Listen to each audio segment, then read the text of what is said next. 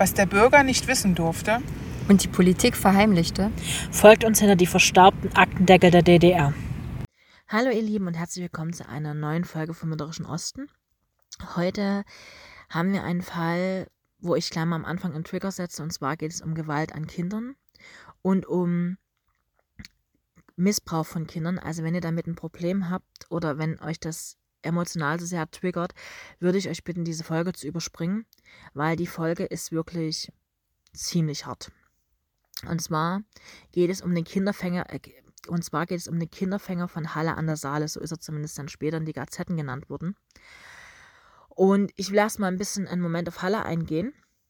Und zwar, Halle an der Saale bildet zusammen mit der benachbarten Metropole Leipzig den Ballungsraum Halle Leipzig, in dem mehr als eine Million Menschen leben. Und vielleicht habt ihr auch schon mal einen Flughafen Halle Leipzig gehört. Den gibt es ja auch noch. Der gehört auch zu dem Ballungsraum dazu. Und Halle Leipzig bildet mit Leipzig und fünf weiteren Städten in Sachsen-Anhalt, Sachsen und Thüringen die Metropolregion Mitteldeutschland. Halle ist eins der drei Oberzentren des Landes Sachsen-Anhalt und ist eine bedeutende Wirtschafts- und Wissenschaftsregion sowie ein bedeutender Verkehrsknotenpunkt in den ostdeutschen Bundesländern. Zudem liegt Halle zusammen mit Schopau und Bitterfeld-Wolf im Chemiedreieck, im sogenannten Chemiedreieck. Dass ihr so mal eine Einordnung habt. Also wir sind heute mal in Sachsen-Anhalt. Und gehen zurück ins Jahr 2020. Am 6. Dezember, Nikolaustag gegen 8.30 Uhr, hören zwei Jogger Hilfeschreie aus der Saale und schaffen es schließlich gemeinsam, eine Sechsjährige aus der eiskalten Saale zu ziehen. Das Mädchen hat zu diesem Zeitpunkt nur ein Pyjama an und ist mit Socken bekleidet. Durch das beherzte Eingreifen der beiden Jogger wurde der kleinen Emi höchstwahrscheinlich das Leben gerettet.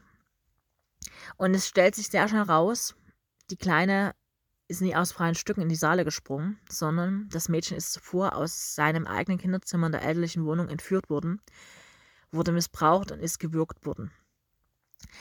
Das Fernbleiben oder das Wegbleiben von Emi ist bereits gegen 7.30 Uhr an dem Sonntagmorgen aufgefallen. Da haben die Eltern nämlich bemerkt, dass das Mädchen nicht mehr in ihrem Zimmer ist. Während die Mutter und der Vater panisch das Suchen beginnen, die Polizei anrufen und das Mädchen als vermisst melden, trägt der zu dem Zeitpunkt noch unbekannte Kidnapper das Kind quer durch die City der 230.000 Einwohnerstadt. Der Mann läuft mit Emi quer über den Marktplatz, um sie schlussendlich in die eiskalte Saale zu werfen. Relativ schnell gehen Hinweise aus der Bevölkerung ein und es wird eine neunköpfige Ermittlungsgruppe gegründet, die den Namen Elsa trägt und die sich intensiv mit diesem Fall auseinandersetzt. Und es werden auch zwei Phantombilder ähm, veröffentlicht, die zur Überführung des Tatverdächtigen führen sollen. Diese Phantombilder gehen bereits am 10. Dezember 2020 mit Hilfe der Staatsanwaltschaft in die Öffentlichkeitsfahndung.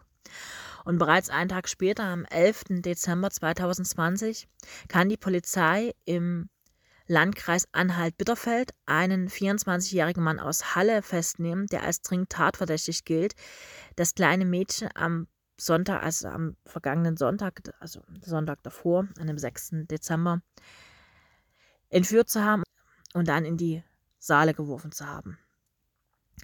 Und die Polizei lässt nur über die Pressestelle rausgeben, dass aufgrund der geführten Ermittlungen und der Hinweise aus der Bevölkerung ein Tatverdächtiger bekannt gemacht werden konnte, der aber vorerst zu den Vorwürfen geschwiegen hat. Und bereits im Dezember werden dann ganz schnell Details zu diesem Fall bekannt. Und zwar gibt die Polizei raus, dass der zu dem Zeitpunkt noch 24-Jährige über die Briefkästen vor dem Wohnhaus geklettert sein muss, um sich den Weg in die Wohnung der Eltern des Kindes zu verschaffen.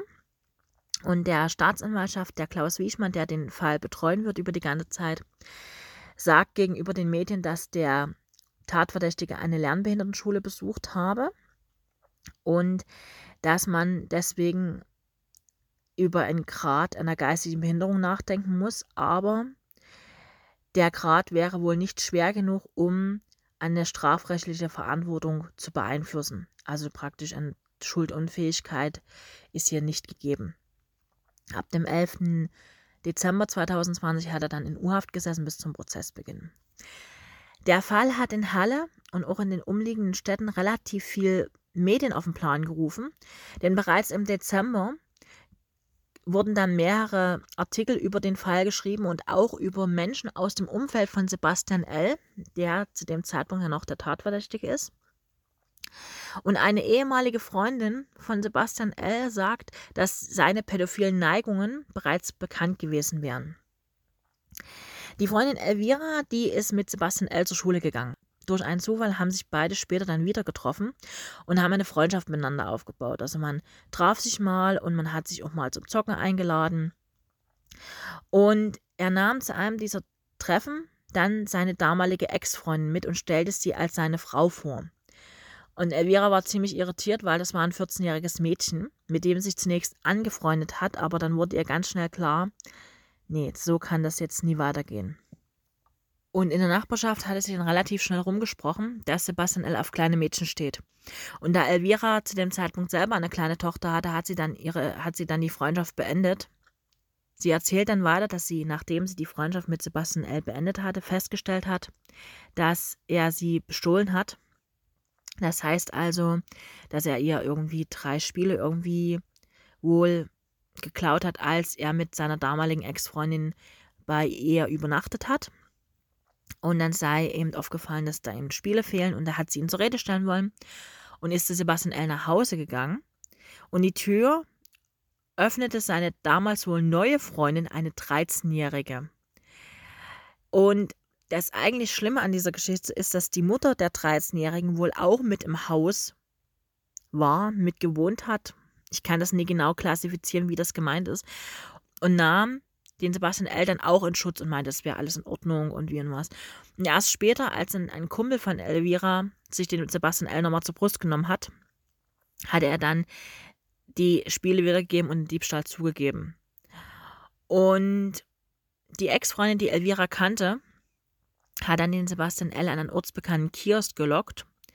Und dort haben dann wohl die gesamten Väter versammelt, auf ihn gewartet und haben ihn praktisch zusammengeschlagen. Also die Väter der minderjährigen Mädchen, die er wohl immer mal wieder als Freundinnen dann hat. Und offenbar sei der Sebastian L. danach auch ins Krankenhaus gekommen. Das ist schon eine sehr cringe Situation. Und was die Elvira weiter erzählt, hat mich dann eigentlich noch mehr aufhorchen lassen, weil die Elvira erinnert sich weiter an einen Wasserspielplatz, wo Kinder im Sommer eben drum geplanscht hätten. Und da wurde eben an diesem Wasserspielplatz erzählt, dass Sebastian dort auch mal gesehen worden sein soll, wie er mal ein Foto gemacht hat oder auch Kinder angesprochen hat oder einfach nur rumgestarrt hätte, ich zitiere, wie ein Pädophiler. Aber die meisten Eltern wären davon gar nicht so, ja, hätten das nie so wahrgenommen oder hätten nie besorgt gewirkt. Das ist alles, hinterlässt bei mir ein ungutes Gefühl. Ich weiß nicht, wie es euch als Hörer geht, aber für mich ist das, macht das irgendwie, ist das eine Red Flag. Ich weiß auch nie warum.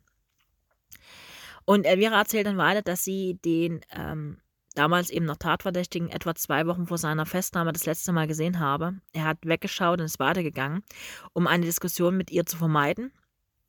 Und sie erinnert sich dann, dass eben der Sebastian schon immer ein Außenseiter gewesen wäre.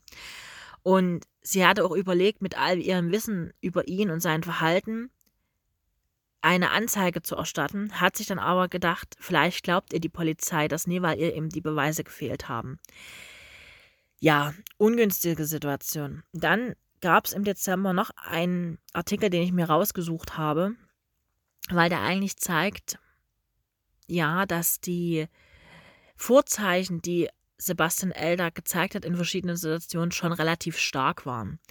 Und zwar geht es um die Schwestern Jessica und Josephine Z. Die beiden ähm, haben Sebastian L. bei sich aufgenommen, weil er ihnen leid getan hat. Er ähm, hat eben, also den kannten ihn wohl aus der Nachbarschaft.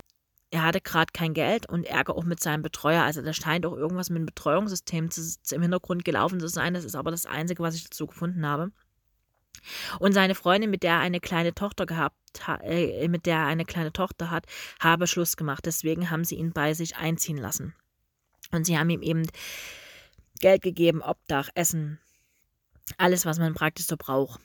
Und relativ schnell, nachdem der Sebastian L. eingezogen ist, ist er den beiden unangenehm aufgefallen. Und die Jessica, die größere von den beiden Schwestern, sagt, er ist immer meiner kleinen Schwester so nachgestiegen. Und äh, auch die Josephine erinnert sich, dass, dass sie ihn sogar mal mit ihrer Unterwäsche erwischt hätte.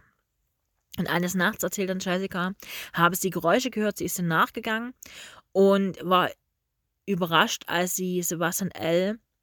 erwischt hat, wie er sich auf seinem Handy Kinderpornos angeschaut hat. Daraufhin haben die beiden Schwestern ihn rausgeschmissen. Und dieser Rausschmiss ist eigentlich in ja, unmittelbarem Vorfeld vor der Tat, weil das ist ungefähr zwölf Tage, bevor er dann bei dem kleinen Mädchen eingestiegen ist in die Wohnung.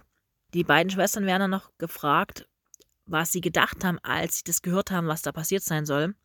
Und ähm, die Josephine sagt mit leiser Stimme, als ich hörte, was er getan haben soll, lief es mir eiskalt den Rücken runter, weil es hätte ja im Endeffekt auch sie treffen können. Es ist dann auch relativ schnell bekannt geworden, dass es wohl auch Blutspritzer im Kinderzimmer gegeben hat und Verletzungen des Mädchens. Da kommen wir jetzt aber im Prozess dazu. Der Prozess ist vom Landgericht Halle gelaufen.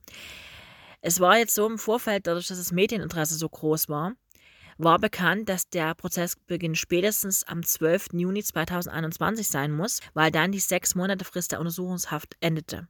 Das heißt also, man kann jemanden hier unbe unbegrenzt in Untersuchungshaft lassen. Wegen des großen Medieninteresses und auch der großen Zuschauerzahl, die zu dem Prozess erwartet worden ist, ist man in den Tillmann-Schwarz-Saal gegangen. Das ist der größte Saal im Landgericht Halle, den man zur Verfügung hat.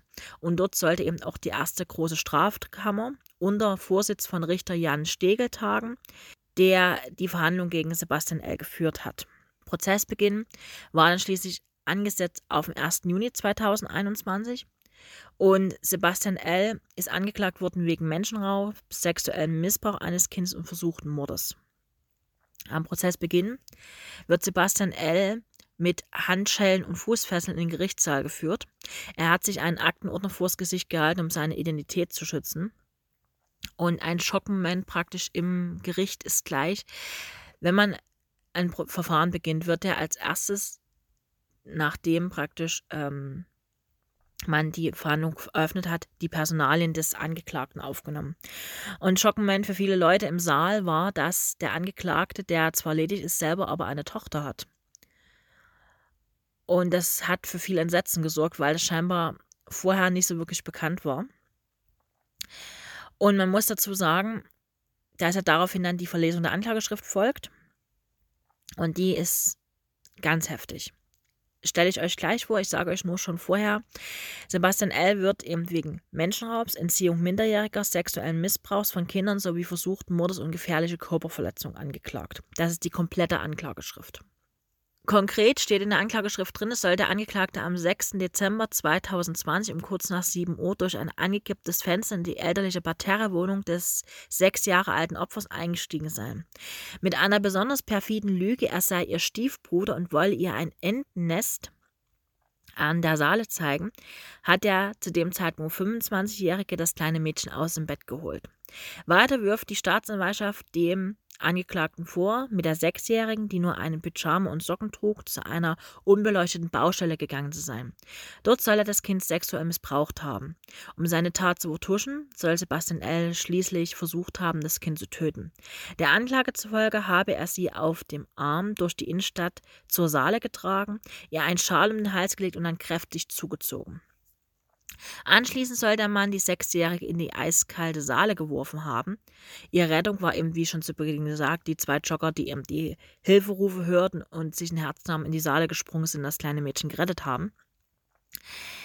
Und laut Staatsanwaltschaft soll die Sechsjährige unterkühlt gewesen sein und an ihrem Körper wurden Erstickungs- und Missbrauchsanzeichen gefunden, wie man später in der ärztlichen Untersuchung feststellte. Ich kann euch gar nicht mehr so viel zu dem Prozess erzählen, weil nämlich der Verteidiger des Angeklagten einen Antrag gestellt hat auf Ausschließung der Öffentlichkeit nach der Anklageverlesung von der Hauptverhandlung. Ähm, laut dem Verteidiger soll es ein Gutachten geben, was vorläufig festgestellt hat, dass der Angeklagte zum Tatzeitpunkt vermindert schuldfähig gewesen sei und er deswegen diesen Antrag stellt. Das Gericht stimmt diesem Antrag dann zu und begründet seine Entscheidung wie folgt. Eine Unterbringung des Angeklagten in einem psychiatrischen Krankenhaus kommt in Betracht, hat der Richter Jan Stengel festgestellt und deswegen hat dann man der Ausschließung der Öffentlichkeit zugestimmt. Das hat auch die Staatsanwaltschaft und die Vertretung der Nebenklage gemacht. Die Familie des Opfers sei eben sehr traumatisiert, deswegen wäre der Opferschutz höher in der Priorisierung einzusehen als ist das öffentliche Interesse. Finde ich im Übrigen sehr gut, weil Opferschutz ist immer etwas, was in Deutschland immer ein bisschen schwierig ist. Es ist nur noch über den, äh, über den Prozess bekannt, dass der Angeklagte ein vollumfängliches Geständnis abgelegt haben soll, wodurch die Beweisaufnahme eben sehr verkürzt werden konnte. Das ist dann später über die Pressestelle des Gerichtes rausgegangen. Im Urteil wird Sebastian L. schlussendlich zu neun Jahren Freiheitsstrafe verurteilt. In der Begründung des Urteils heißt es, der 25-Jährige wurde wegen versuchten Mordes, sexuellen Missbrauchs eines Kindes, gefährlicher Körperverletzung und Entziehung von Minderjährigen schuldig gesprochen. Das hat das Gericht dann später mitgeteilt. Die Unterbringung in der Psychiatrie sei angeordnet worden. Das Gericht saß als erwiesen an, dass Sebastian L. durch ein Fenster in die elterliche Parterrewohnung des Opfers eingestiegen ist und das Kind entführt hat. In einer Seitenstraße missbrauchte er das Kind, hieß es weiter. Danach lief er mit der Sechsjährigen auf dem Arm durch die Innenstadt zum Fluss, legte ihr einen Schal um den Hals und zog laut Mitteilung des Gerichtes in Tötungsabsicht zu. Nach Überzeugung des Gerichtes stieß er dann das Mädchen ins Wasser. Demnach wollte er mit dem Tod der Sechsjährigen die vorangegangenen Taten vertuschen. Jetzt werde ich denken, neun Jahre hm, ist ja nicht sonderlich viel, sage ich mal, dafür, weil versuchter Mord. Es ist so, das Gericht hat eine leichte Intelligenzminderung bei Sebastian L. festgestellt. Und man geht davon aus, dass er im Zustand einer erheblich geminderten Steuerungsfähigkeit gehandelt hat und eben eine sehr starke Pädophilie ausgeprägt hat. Und natürlich kommt dazu, dass er ein umfangreiches Geständnis abgelegt hat. Ein Geständnis wirkt sich meist strafmildernd aus. Sebastian L. ist dann im Anschluss an das Verfahren in ein psychiatrisches Krankenhaus gekommen, weil Zitat des Gutachters, weitere erhebliche Taten von ihm zu erwarten seien, durch die Opfer seelischen oder körperlichen Schaden nehmen könnten. Ja, ein sehr heftiger Fall, wie ich finde. Am meisten getriggert, sage ich euch ganz ehrlich, hat mich, dass scheinbar irgendwie viele davon wussten, dass es da irgendwie wahrscheinlich ein Problem gibt und sich aber niemand das Herz gefasst hat und gesagt hat, wir müssen da jetzt irgendwas mal tun ich, ich weiß nicht, das hinterlässt bei mir ein ganz, ganz ungutes Gefühl. Das ist für mich eine, teilweise, dieses Verhalten ist für mich eine riesengroße Red Flag teilweise.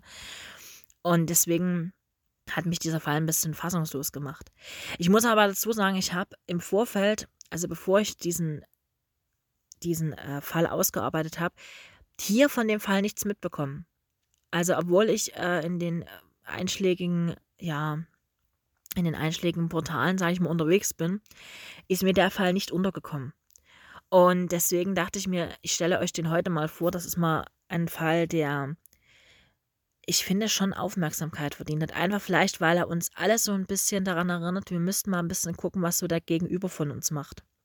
Weil ich kann mir nicht vorstellen, wenn man dort irgendwie, wenn man Kinder hat, und da sitzt einer, der die ganze Zeit guckt oder die Kinder anspricht, äh, das ist für mich eine riesen Red Flag. Also ich, ich weiß nicht, das ist irgendwie. Ich bin sowieso, was Fälle mit Kindern angeht, immer ein bisschen, äh, sag ich mal, zart beseitet. Aber dieses ganze Vortatverhalten ist irgendwie sehr, sehr seltsam. Im Übrigen habe ich dann noch gefunden, dass Sebastian L. schon Polizei bekannt gewesen sein soll. Ich habe allerdings nicht rausgefunden, weswegen. Das ist so ein bisschen seltsam. Ähm, man muss natürlich dazu sagen, dadurch, dass der Prozess unter Ausschuss der Öffentlichkeit stattgefunden hat, ist wahrscheinlich der Bundeszentralregisterauszug erst später eingeführt worden in das Verfahren, weswegen man das vielleicht nicht thematisiert hat. Ist aber was, wo ich sage, ja, ist vorbestraft, wahrscheinlich vielleicht nicht in der Richtung vorbestraft gewesen, aber das ist schon, ich weiß nicht, es lässt ein ganz ungutes Gefühl. Ich weiß zwar, es gibt theoretisch Möglichkeiten, dass man Menschen, die eine pädophile Neigung haben, in gewisser Art und Weise heilen kann. Bitte heilen jetzt nur in Gänsefüßen gesehen, weil wirklich ähm, eine Pädophilie abstellen kann man nie. Das ist eben das, das ist psychologisch nicht möglich. Aber man kann natürlich die, sage ich mal, Vorzeichen oder die Red Flags ein bisschen reduzieren, aber das ist auch alles ganz schwieriger Fall also ich habe den ausgearbeitet und irgendwie hatte ich so zwischendurch das Gefühl, dass je tiefer ich in diese Recherche einsteige, desto schlimmer wird dieses ganze Ding. Und deswegen, ähm, ja, habe ich euch den heute mitgebracht.